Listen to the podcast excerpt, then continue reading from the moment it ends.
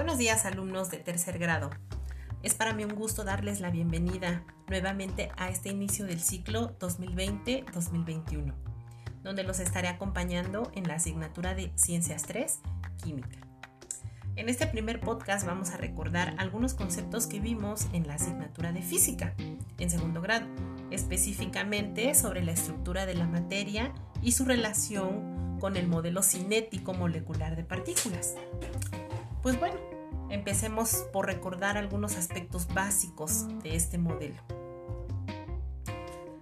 Recordemos que la materia es todo lo que podemos imaginar, las cosas que vemos, el aire que respiramos, el agua que bebemos, los planetas del universo, los seres vivos terrestres y marinos, los objetos inanimados como las rocas, los minerales, el petróleo, lo macroscópico y lo microscópico como las galaxias, los sistemas planetarios, algunos seres unicelulares, las bacterias y los virus.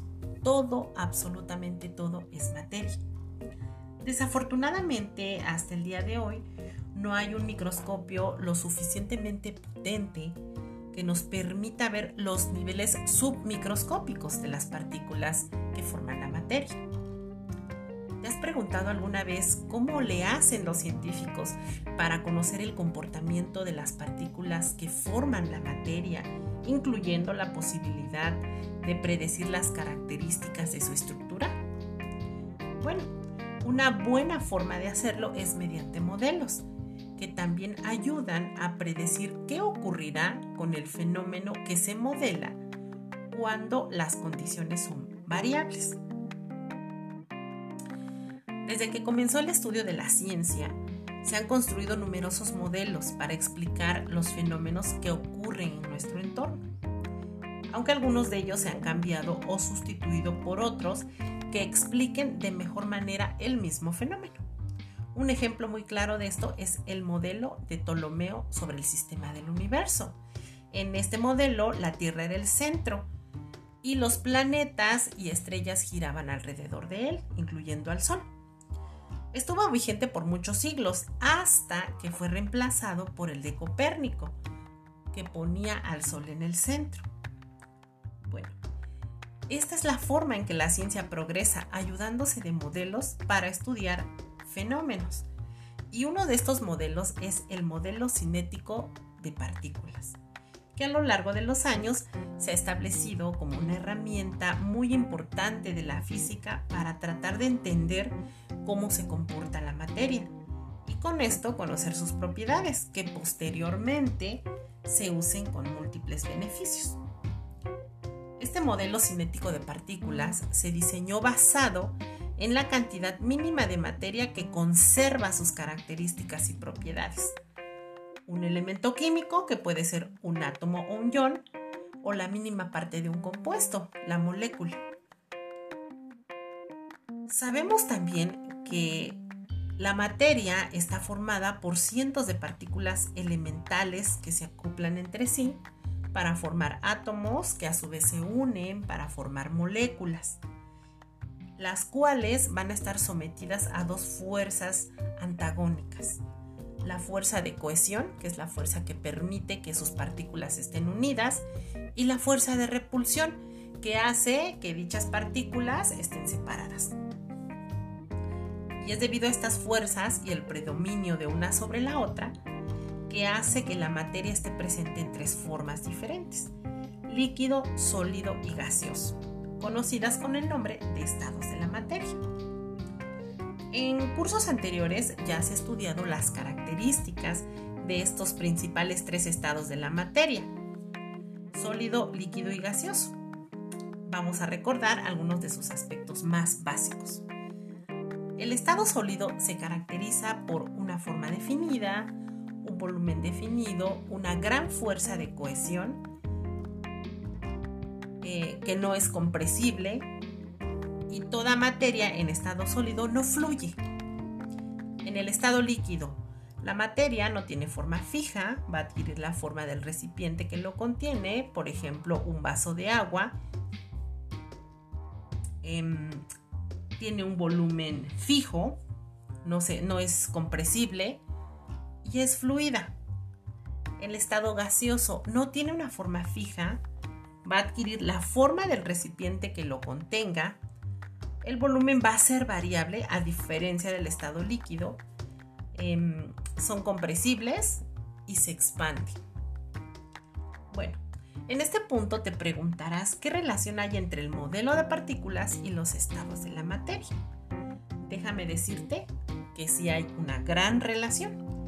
De entrada, este modelo nos va a ayudar a entender y explicar cómo suceden estos cambios de estado. De sólido a líquido, de líquido a gas, incluso de gas a líquido. Bueno, además de eso, el modelo cinético nos ayuda a tratar de explicar la composición de la materia. Conociendo las características de su composición, podemos entender el comportamiento frente a algunos, a algunos fenómenos, como por ejemplo por qué se congela el agua con el frío o por qué se parten las nueces usando el cascanueces. Este modelo se va a basar en tres principios importantes. Número uno, la materia está formada por partículas muy pequeñas, difíciles de ver. Dos, las partículas no dejan de moverse. Y tres, entre partícula y partícula hay vacío, no hay nada. Por lo tanto, las partículas van a ser susceptibles a cambios externos como la presión y la temperatura. Aquí va una pequeña explicación de estos fenómenos. En el caso de la presión de los gases, eh, las pequeñas partículas que componen la materia están en continuo movimiento con una cierta velocidad. Esto hace que la fuerza que se le tiene que dar a un cuerpo para que haya algún efecto sea una u otra. Ahora, la densidad también está relacionada con la presión. Otro fenómeno interesante, la difusión. Las partículas de dos sustancias se pueden mezclar entre ellas rellenando los huecos que había vacíos, dejando a su vez otros huecos. Este hecho eh, tiene relación directa con los movimientos que hay entre partículas. La dilatación. Bueno, la dilatación es el cambio de volumen de un cuerpo cuando la temperatura varía. Cuando esto se da en un gas, aumenta la energía cinética, es decir, va a aumentar el movimiento de las partículas y por lo tanto va a aumentar su presión. La movilidad de las partículas en un cuerpo sólido es mucho menor, por lo que al entrar el calor, su movilidad aumenta y se empieza a deformar su volumen. Los estados de la materia. ¿Qué son los estados de la materia? Bueno, ya vimos que los estados de la materia son tres, gaseoso, líquido y sólido. Y el agua es una de las pocas sustancias que se pueden encontrar en los tres estados. Esto nos lleva al siguiente punto, los cambios de estado.